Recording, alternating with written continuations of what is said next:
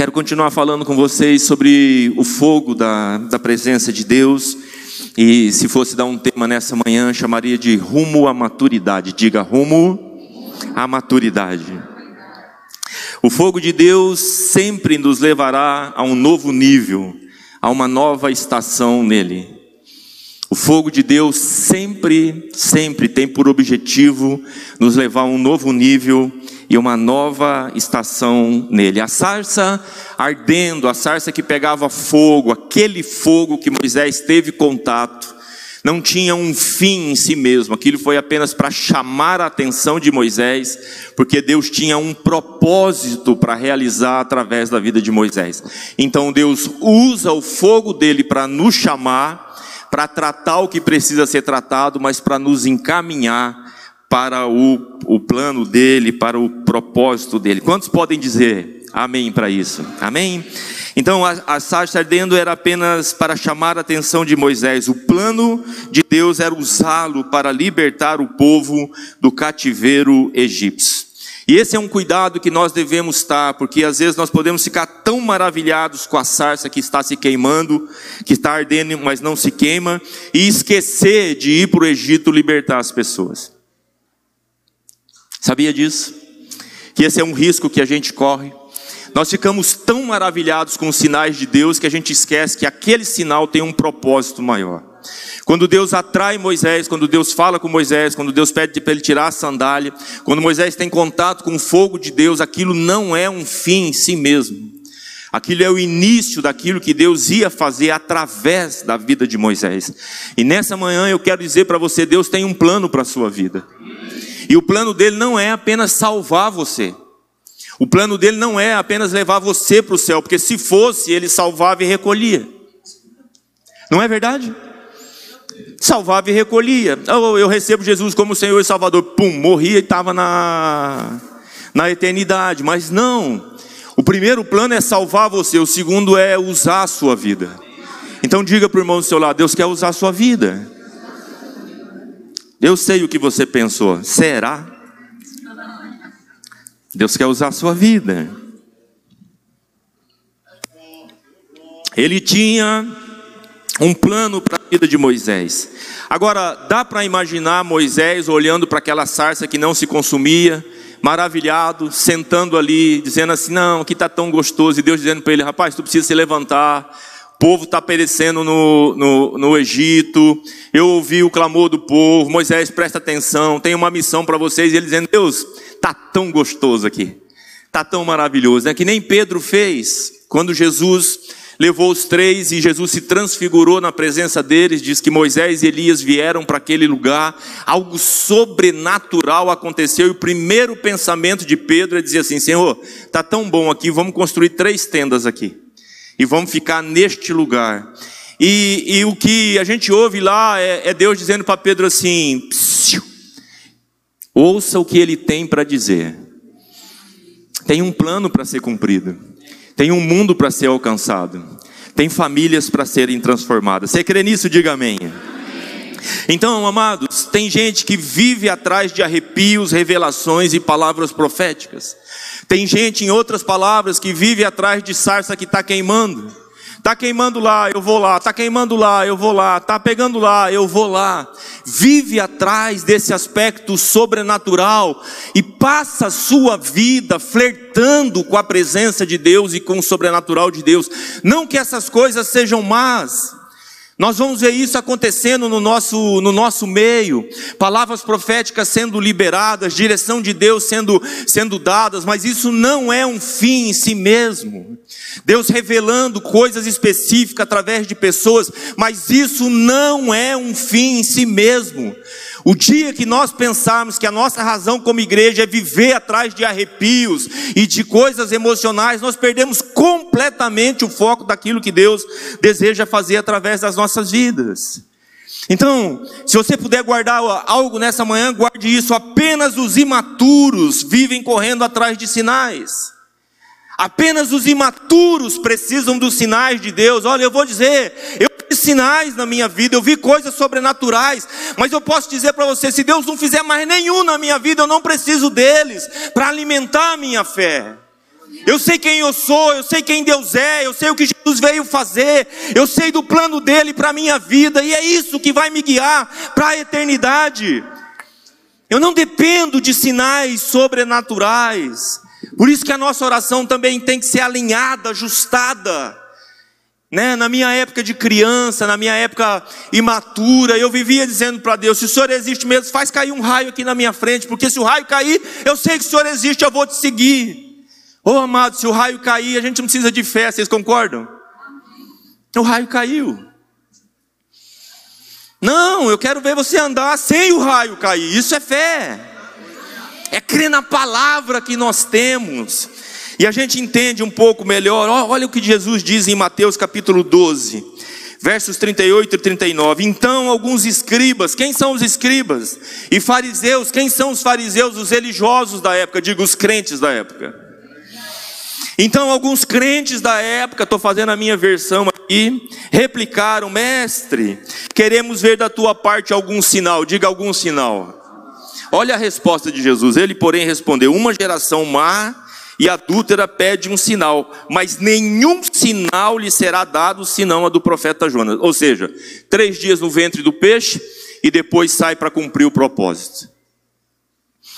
O que Jesus está dizendo aqui, não tem sinal nenhum, você tem a palavra, você tem a porção da palavra, este é o sinal, precisamos andar de acordo com a palavra.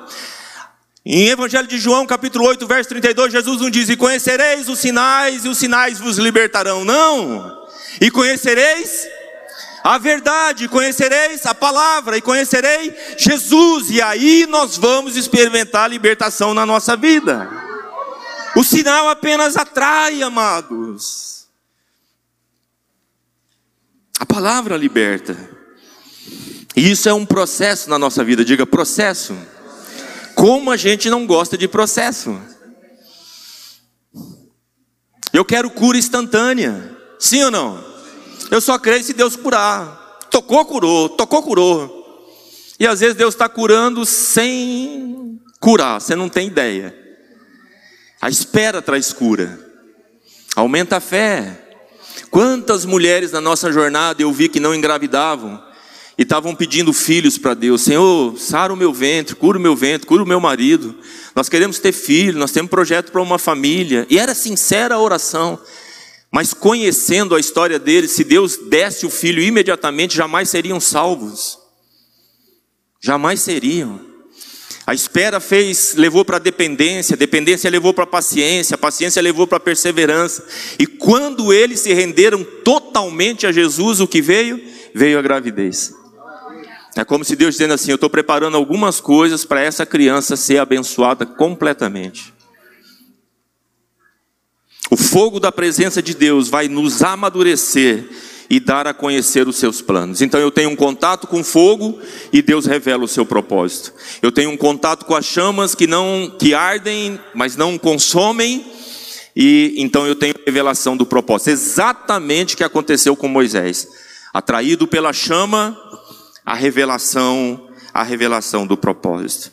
E nós entendemos melhor esta verdade quando nós lemos a carta de Paulo aos Coríntios. Aliás, uma carta para você mergulhar nela, as duas cartas de Paulo, para a gente aprender o que é igreja e também aprender o que é o que é o que não é ser igreja. Ali tem as duas coisas. As duas coisas. Uma igreja cheia de dons, mas imatura. Diga cheia de dons, mas imatura. Então, os dons são sem arrependimento. Sabe disso que Deus às vezes usa pessoas porque os dons dele, uma vez dado, ele dá. Mas não significa que aquelas pessoas são maduras é suficiente. Abra sua Bíblia aí em 1 carta aos Coríntios, capítulo 3. Vou ler do verso 1 ao verso 13, algumas constatações aí do apóstolo Paulo a respeito dessa igreja. Primeira carta aos Coríntios, capítulo 3, do verso 1 ao verso 13. Depois de fazer uma introdução, capítulo 1, capítulo 2, agora Paulo começa a, tratar na base, na base da igreja. Ele diz assim: Eu, porém, irmãos, não, não vos pude falar como a espirituais, e assim como carnais, como a crianças em Cristo. Diga carnais, crianças em Cristo. Mais uma vez, carnais, crianças em Cristo. Leite vos dei a beber Não vos dei alimento sólido, porque ainda não podia suportá-lo, nem ainda agora, porque ainda sois carnais. Está vendo entre vós ciúmes e contendas? Não é assim que sois carnais e andais segundo o homem? Quando, pois, alguém diz eu sou de Paulo e outro eu de Apolo, não é evidente que andais segundo os homens? Quem é Apolo? Quem é Paulo? Servo por meio de quem creste isto, conforme o Senhor concedeu a cada um. Eu plantei, Apolo regou, mas o crescimento veio de Deus. De modo que nem o que planta é alguma coisa, nem o que rega, mas Deus que dá o crescimento. Ora, o que planta e o que rega são um e cada um receberá o seu galardão segundo o seu próprio trabalho, porque de Deus somos cooperadores, lavoura de Deus, edifício de Deus sois vós. Segundo a graça de Deus que me foi dada, lancei o fundamento como prudente construtor, e o outro edifica sobre ele. Porém, cada um veja como edifica, porque ninguém pode lançar outro fundamento, além do que foi posto, o qual é Jesus Cristo. Contudo, se alguém edifica sobre o fundamento, Contudo, se o que alguém edifica sobre o fundamento é ouro, prata, pedras preciosas, madeira, feno, palha, manifesta se tornará a obra de cada um, pois o dia, com letra maiúscula, demonstrará, porque está sendo revelada pelo fogo, e qual seja a obra de cada um, o próprio fogo aprovará, o provará. Então, qual que é o grande problema aqui, segundo Paulo, da igreja, da igreja em Corinto? Era uma igreja que pregava Jesus, que tinha os dons, mas que não crescia e nem amadurecia, por isso ele usa o termo crianças. Era uma igreja que, apesar dos dons que se manifestavam naquele lugar, e Coríntios é um exemplo de uma igreja que flui nos dons, era uma igreja que não crescia nem, nem amadurecia. Em outras palavras, o apóstolo Paulo está dizendo assim: essa igreja, ela vive os dons internamente, mas não faz diferença nenhuma na sociedade em que ela está inserida. É uma igreja onde as pessoas vêm e percebem aquele movimento, aquela coisa, parece que realmente Deus está operando, porque os dons estão ali, mas não é uma igreja madura, nem uma igreja que cresce, não estou falando de crescimento numérico, estou falando de crescimento de maturidade. E quando nós, nós não crescemos em maturidade, a nossa vida não faz diferença nenhuma no contexto da sociedade em que nós estamos inseridos.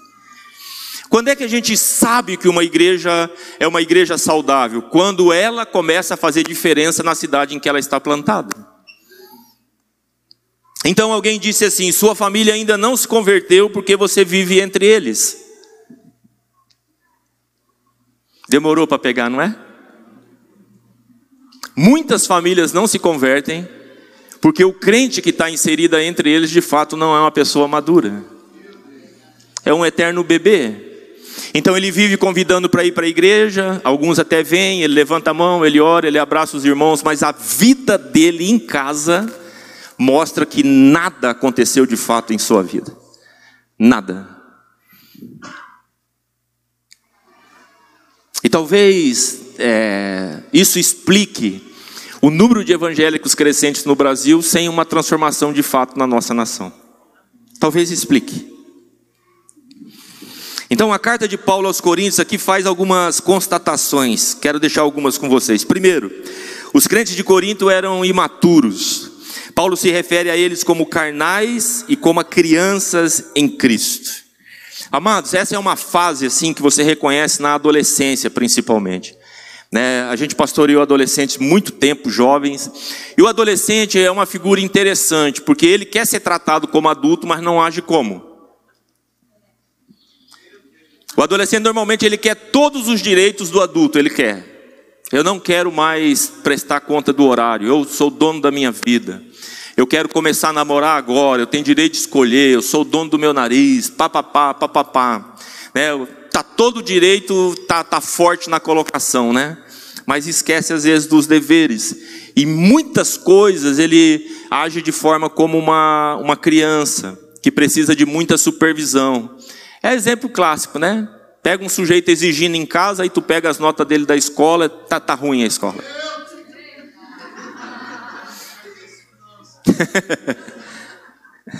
Mas sabe o que está acontecendo aqui? Graças a Deus os nossos adolescentes não são assim, graças a Deus, amém? É, é. Ó, os pais estão.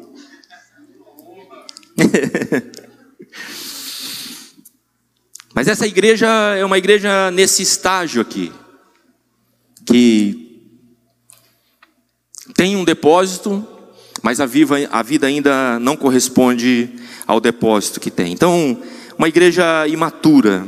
Segunda constatação de Paulo é que havia entre eles ciúmes e contendas. Verso 4: Quando, pois, alguém diz eu sou de Paulo e outro eu de Apolo, não é evidente que andais segundo os homens? Então, mostra ali que eles viviam uma, uma disputa, uma disputa interna. É, e Paulo está desconstruindo isso daí na, na vida deles, né? E isso é, é tão importante porque, amados, na nossa jornada com Deus, a gente não pode se apegar a homens. É, quando você vê alguém formando discípulo para si mesmo, cuidado com essa pessoa. Porque o chamado de todo homem de Deus é fazer discípulo para Jesus, não para si mesmo. É por isso que eu fico feliz quando outros se levantam para pregar aqui. Porque ainda que Deus tenha nos usado para cobrir essa igreja, para liderar essa igreja por esse tempo, um dia nós vamos passar, e o meu sonho é assim: o dia que nós passarmos, a igreja vai permanecer. Porque é uma igreja focada, focada em Cristo. É uma igreja que está com, com o alvo certo. E você que faz parte aqui da Igreja Nova Aliança, falo especificamente com você, você precisa entender isso, porque o nosso pastoreio aqui de, de, da, da igreja acontece através das células. Você ama o líder de célula que você tem, e ele é importante para você, mas daqui a pouco o chamado da sua célula é para multiplicar. E aí sabe o que vai acontecer? Você vai caminhar com outro líder de célula. E eu preciso ter maturidade. Eu aprendi com esse aqui, agora Deus me colocou para caminhar com esse aqui. Eu vou aprender com esse daqui agora. Porque a bênção não está naquela pessoa, a bênção está na submissão, na cadeia de autoridade. E a gente precisa, a gente precisa entender isso. Moisés, a Bíblia diz que não houve profeta como ele. Eu li aqui um texto de Deuteronômio na última, na última vez que eu preguei, mas Moisés passou. Então Deus levanta Josué, e o grande questionamento é que o povo diz assim: Nós seremos contigo como fomos com, com Moisés. Interessante, nem o corpo de Moisés foi achado, Deus sabia, porque se achasse, eles iam embalsamar e iam idolatrar o corpo de Moisés. Não apareceu. Deus recolhe ele. Deus dá um jeito, porque o foco não está no homem, o foco está em Deus. E quando o foco fica no homem, o que essa, esse relacionamento vai colher é o que está aqui: ciúmes e contenda. Então, eu sou daquele lá, eu sou do fulano lá, eu sou, eu sou do Beltrano aqui. O Beltrano aqui me batizou, né? Por isso que a gente não crê naquele que, ah, é, é um tipo de discipulado que mantém as mesmas pessoas para o resto da vida. Você não vê Jesus fazendo isso. Jesus forma os seus discípulos e agora ele diz assim: é necessário que eu vá para que venha o Espírito Santo. Está dizendo assim: o comando vai mudar agora. Você vai estar debaixo de outra cadeia de autoridade. Hoje, sobre a face da terra, o ministério é do Espírito Santo. É Ele quem guia, é Ele quem diz o caminho que deve ser seguido, é Ele quem convence do pecado, é Ele quem consola. Então Deus é o nosso Criador, Jesus é o nosso Salvador e o Espírito Santo é quem está no comando agora. E a gente precisa entender essas, essas estações. A terceira constatação que Paulo faz é que o importante é o fundamento que foi posto e não quem o colocou.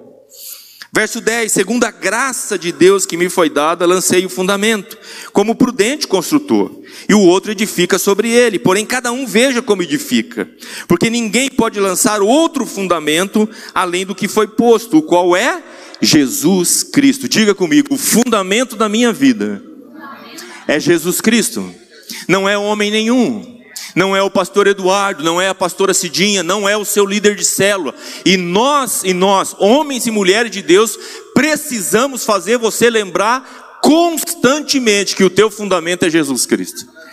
Então, quando uma pessoa diz assim, tal pastor, não sei o que, é, acabou tropeçando, caindo, amados, não devia acontecer, mas não me surpreende, porque são homens.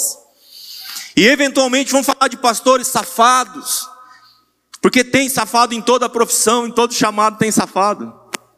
Tem advogado safado, arquiteto safado, tem ou não tem?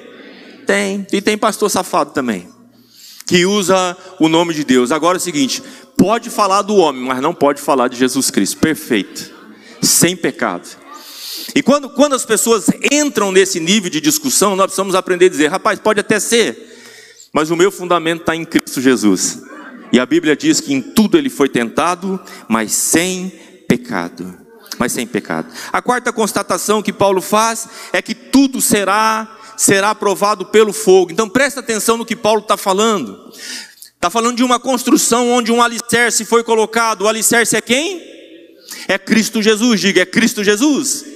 Ele é o alicerce. Agora ele chama a nossa atenção dizendo assim: cada um precisa cuidar como vai edificar sobre esse fundamento que foi colocado. E aí ele começa a falar de alguns materiais. Pode ser palha, pode ser feno, pode ser pedra preciosa, pode ser ouro. Ele diz: você, você é responsável pela forma como edifica sobre este fundo, funda, é, firme fundamento. Mas sabe de uma coisa, amados? Naturalmente falando, quando você constrói alguma coisa, alguém depois da prefeitura vai, o engenheiro, verificar a construção que foi feita para dar o habite, dizendo é seguro para morar. Sim ou não? Sim. É isso que Paulo está dizendo. Você precisa cuidar com o tipo de material que você está edificando sobre este fundamento, porque vai chegar um dia em que esse engenheiro vai vir para dar o habite ou não de moradia. É isso que a palavra de Deus está dizendo. A ideia aqui é de uma é, inspeção exigente. E é por isso que Jesus usa, quando está tratando com os fariseus, com os saduceus, com os religiosos da época, ele fala do sepulcro caiado. Porque o que é o sepulcro caiado? É uma construção bonita por fora, mas podre por, mas podre por dentro. Uma casa bem pintada não significa uma casa segura. Tudo será aprovado pelo fogo.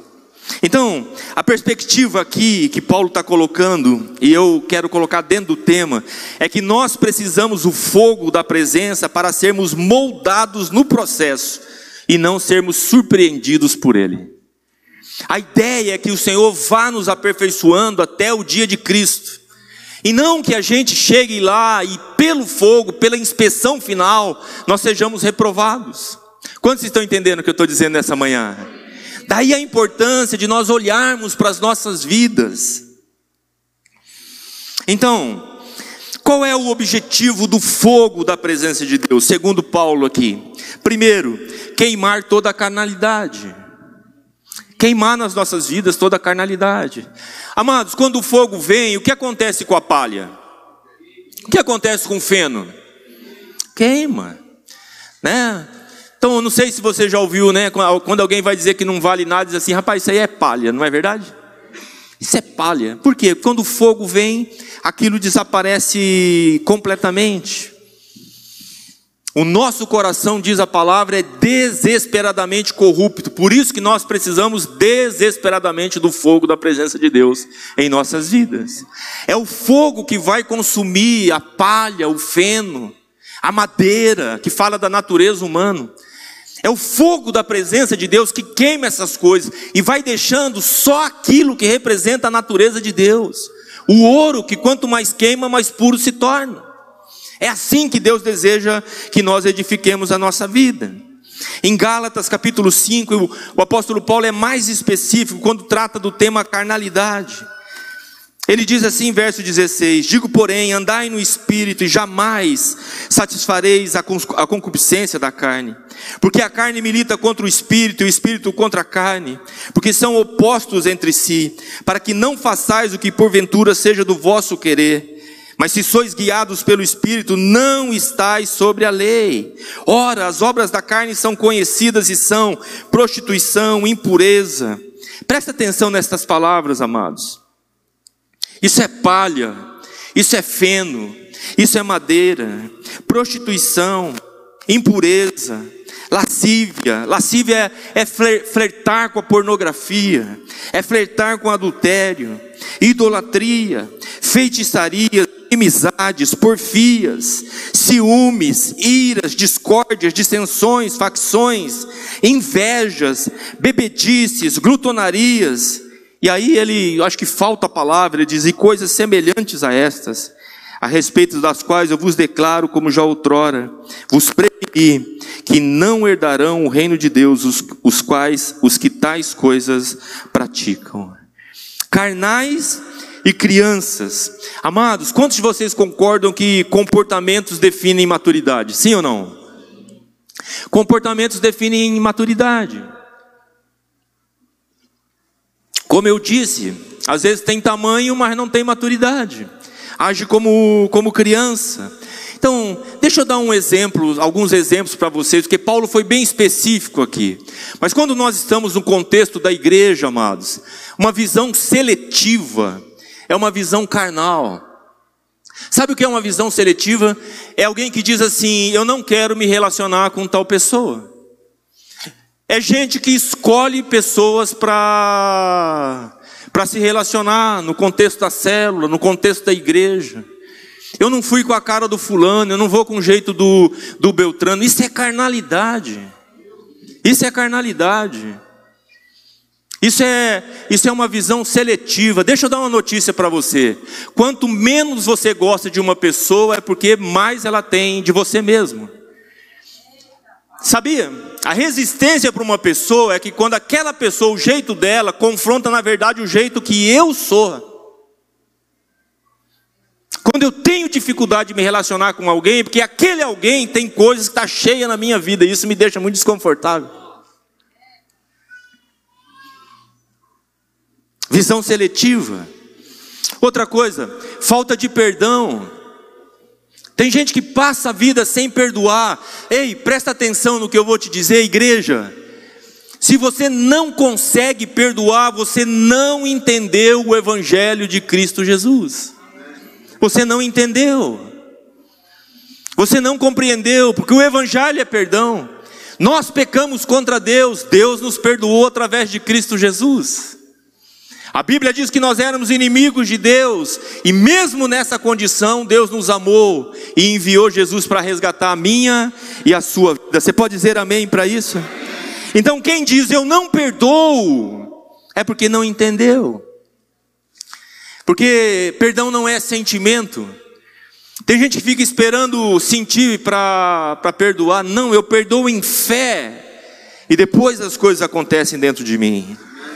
Carnalidade fala de posturas de controle, revelam falta de fé, pessoas que não conseguem confiar em Deus, descansar em Deus, por isso precisam ficar controlando todas as coisas. Controla o marido, controle os filhos, quer controlar tudo dentro de casa. Amados, isso é ser um ditador. Ninguém vive debaixo de uma ditadura, ninguém suporta. E Deus não nos chamou para viver debaixo de ditadura, nós fomos libertos, para a liberdade nós fomos chamados. É para a liberdade que nós somos chamados. Então, quando tem muito controle, tem muita carnalidade presente. Precisa ir para a presença de Deus, precisa jejuar, precisa procurar ajuda, precisa abrir o coração. Mas nessa manhã, eu creio o Espírito Santo está nos usando para trazer esse alerta para a sua vida para as nossas vidas. Será que eu estou sendo controlador em alguma área? Presta atenção no que os seus filhos estão dizendo. Presta atenção no que o seu marido está dizendo. Está cheio de gente vivendo casamentos, estão divorciados dentro de casa, divorciados de propósito, mantendo uma aparência. Já se divorciaram faz tempo, não há respeito. Tem gente que desiste dos casamentos por causa desse tipo de postura. Cansei de lutar, cansei de batalhar, vamos levar as coisas até onde, até onde der. Esse não é o chamado de Deus para a gente. É por isso que nós precisamos desesperadamente, desesperadamente do fogo da presença de Deus. Outro sinal de carnalidade dependência exagerada para tomar decisão, tudo precisa perguntar, tudo, há uma insegurança constante. Há uma insegurança. Eu falava com os líderes aqui na sexta-feira, tivemos um tempo de oração lá em casa, que foi um tempo tremendo de, de visitação de Deus. Mas eu falei para eles: olha, amados, eu, eu não creio numa igreja onde o pastor ou o estatuto da igreja tem que ficar dizendo o que eu faço, o que não faço. Pode fazer isso, não pode fazer aquilo, pode usar isso, não pode usar aquilo. Eu não creio nisso. Isso, isso leva para religiosidade, isso leva para prisão. Eu não ensino meu filho a vida inteira, ele a, a, a, não, pai, eu devo escolher isso. Não, eu quero que ele um dia tenha maturidade para tomar as decisões. Eu ensino meu filho para que ele faça as escolhas certas. Quantos estão entendendo nessa manhã? Dependência demais. Posso fazer isso? Posso fazer aquilo? Então a pergunta correta é: fazer isso dessa forma traz glória para Deus?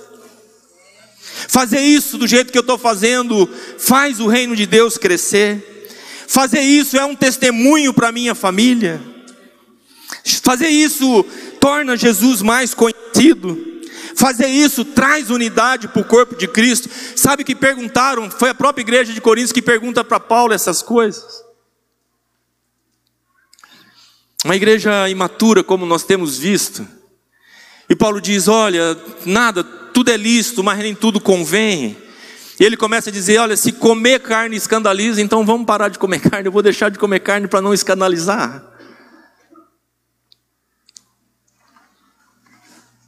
Dependência.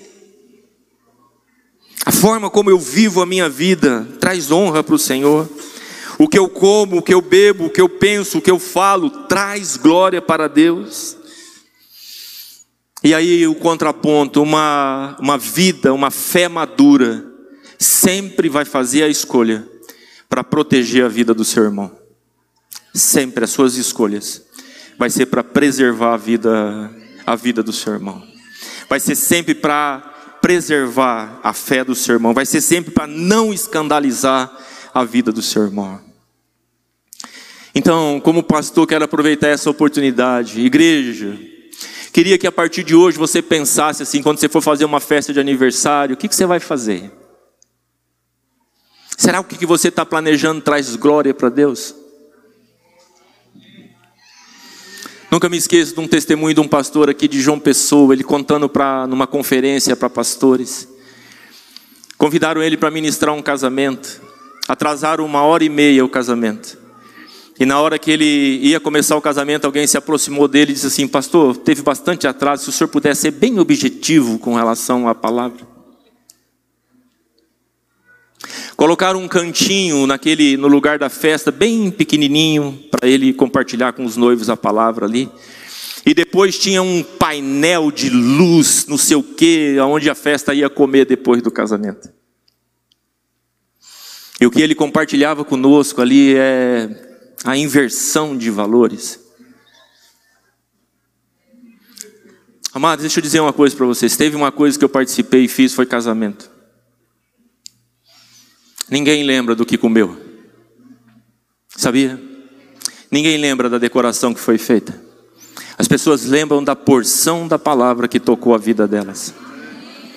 Para os noivos eu digo assim: quando você for entrar quando você for entrar, a noiva for entrar, tem que ser uma canção que seja cantada a palavra. Talvez o momento mais importante da cerimônia, onde todos os olhares vão estar voltados para você. Sem falar, você pode ministrar. O que você está compartilhando naquele momento pode ser a decisão entre a salvação e o inferno na vida de uma pessoa. Talvez você convide parentes seus para vir para a igreja, eles nunca virão, mas no dia do seu aniversário, você convidar, eles vão. E a minha pergunta é assim: o que é que você vai preparar para eles naquele dia? Você vai dar mais do que eles têm no mundo? Você vai dar música secular para eles ouvirem? Você vai dar conversa fiada, piada de mau gosto para eles ouvirem? Ou você vai dar algo de uma porção da eternidade para alcançar o coração deles?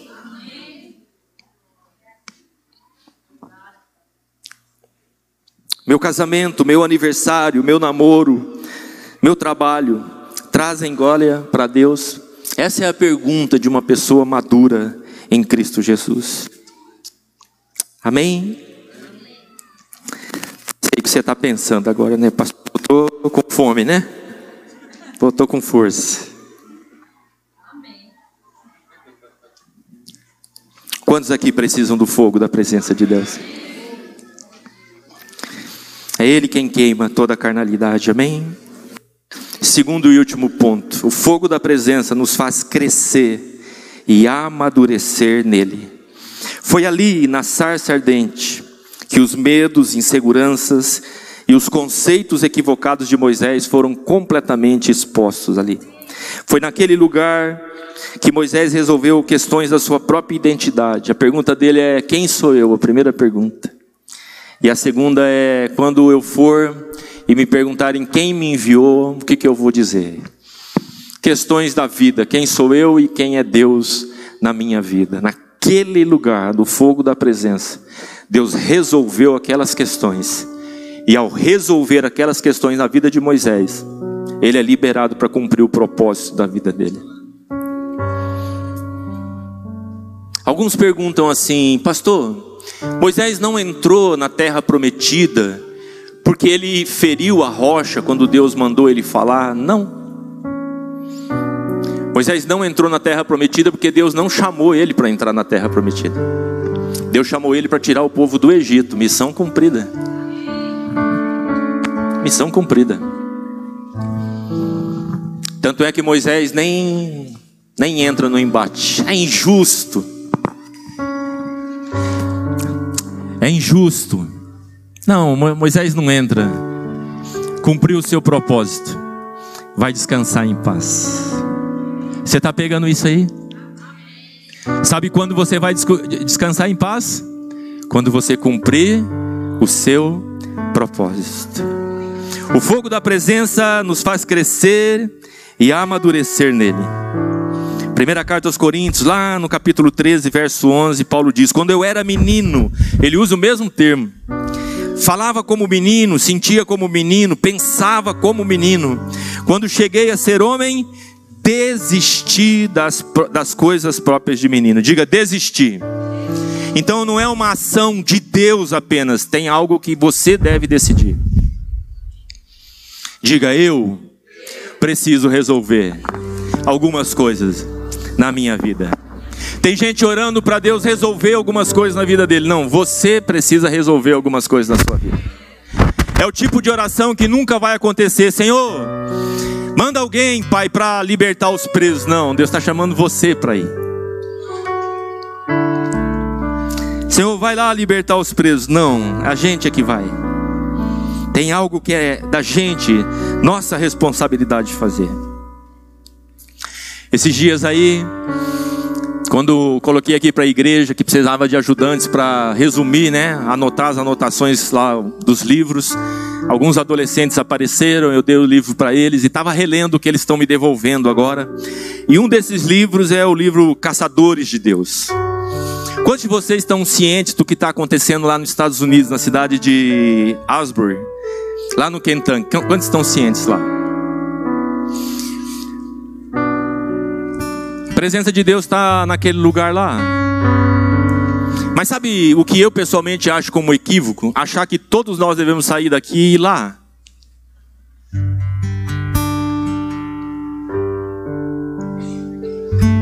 Para mim, o que está acontecendo lá manda um recado para mim: que Deus continua vivo e que Ele quer se manifestar a cada um de nós, e é um povo que o busca.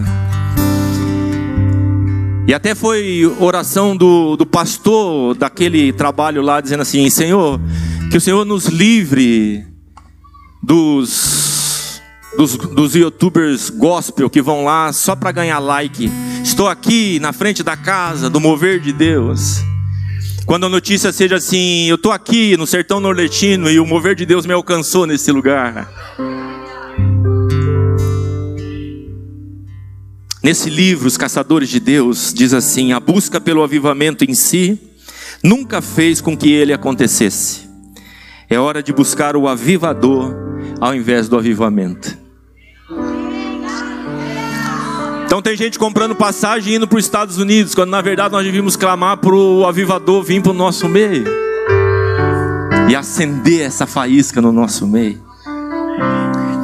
Por que não fazemos muitas vezes? Outra constatação: algo nos faz temer o compromisso que nasce da intimidade com Deus, porque a intimidade com Deus requer santidade. Então, nós preferimos curtir a distância o que está acontecendo lá, como aconteceu com o próprio povo. Quando Moisés diz: Podem chegar perto do monte, ele diz: Não, Moisés, vai você falar com Deus, Deus fala com você e você vem e fala com a gente. O meu clamor nesses dias é: Senhor, o Senhor está fazendo lá no Kentucky, faz aqui no sertão nordestino também, faz aqui no nosso meio, muda as nossas vidas, nos faz crescer no, no padrão de santidade, não de religiosidade. Hoje a devocional trata exatamente desse assunto. As pessoas têm informação sobre Jesus. Não é ele o filho da Maria, não é ele o irmão do Tiago. Enquanto tivermos apenas informações a respeito de Jesus e não revelação de quem ele é, nada vai acontecer na nossa vida. A intimidade requer santidade. Eu acho que é esse lugar que Deus está nos chamando. Davi foi um homem sujeito às paixões desse mundo, cometeu um crime, cometeu um adultério, mentiu, ocultou, teve atitudes equivocadas na sua vida, e o Salmo 51 é o salmo de arrependimento dele. No verso 6 ele diz: Senhor, eu sei que tu amas a verdade no íntimo, e esse versículo me persegue Deus não está interessado no que a gente fala. Deus está interessado nessa verdade que eu carrego aqui dentro, no meu coração. E quando Ele está dizendo, Senhor, tu amas a verdade no íntimo, Ele está dizendo assim: nada do que eu possa falar vai atrair a presença de Deus quanto aquilo que eu carrego aqui dentro e vivo aqui de verdade. Tem muita gente falando coisas para Deus, cantando coisas para Deus, mas a vida não corresponde a essas verdades. É como Pedro, quando Jesus está revelando o plano, dizendo aos discípulos: Nós vamos, nós estamos indo para Jerusalém, lá vão me prender, lá eu vou morrer, lá vou ser crucificado. E Pedro diz assim, e Jesus diz: E todos vocês vão me deixar. E Pedro diz: Ainda que todo mundo te deixe. Verdade da boca de Pedro: Eu não vou te deixar, ele diz. Mas Jesus conhece a verdade que está lá no coração do Pedro. Diz assim: Pedro, essa noite, antes que o galo cante, você vai me negar três vezes. Sabe o que Jesus está confrontando aqui? A verdade dos lábios com a verdade que está aqui dentro do coração. É essa que interessa para Deus. Deus não está à procura de pessoas perfeitas. Deus está à procura de pessoas genuínas que chega assim: o Senhor vai me usar? Como Moisés. Eu tenho medo, eu não sei o que falar, eu tenho dúvida, o faraó não vai aceitar, o povo não vai aceitar, ele está se derramando, ele está com medo, mas é esse sujeito que Deus diz: Eu gosto de você por causa disso.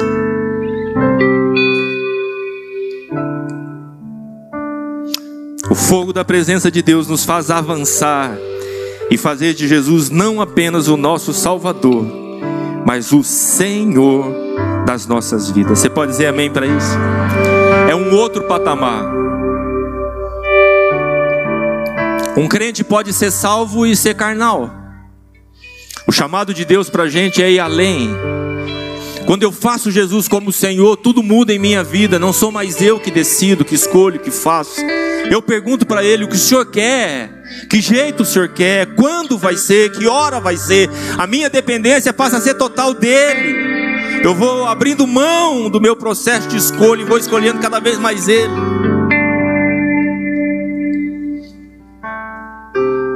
Elias foi um homem também que lidou com fogo. Mandou reunir todos os profetas de Baal. Tá lá, 400 e não sei quantos profetas. E Elias faz um desafio. 1 Reis capítulo 18. Vocês conhecem o texto. Bota aí a oferta no altar e clama para fogo descer do céu. O Deus que responder com fogo, esse é o Deus verdadeiro. E aqueles homens ficam a tarde inteira, o dia inteiro, clamando e cortando e fazendo. Não acontece nada.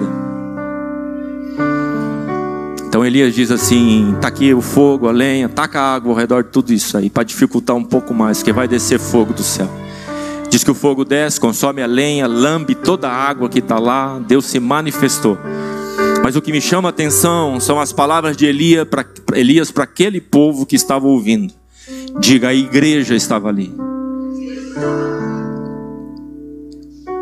Diz assim em verso 21: Então Elias se achegou a todo o povo e disse: Até quando cocheareis entre dois pensamentos?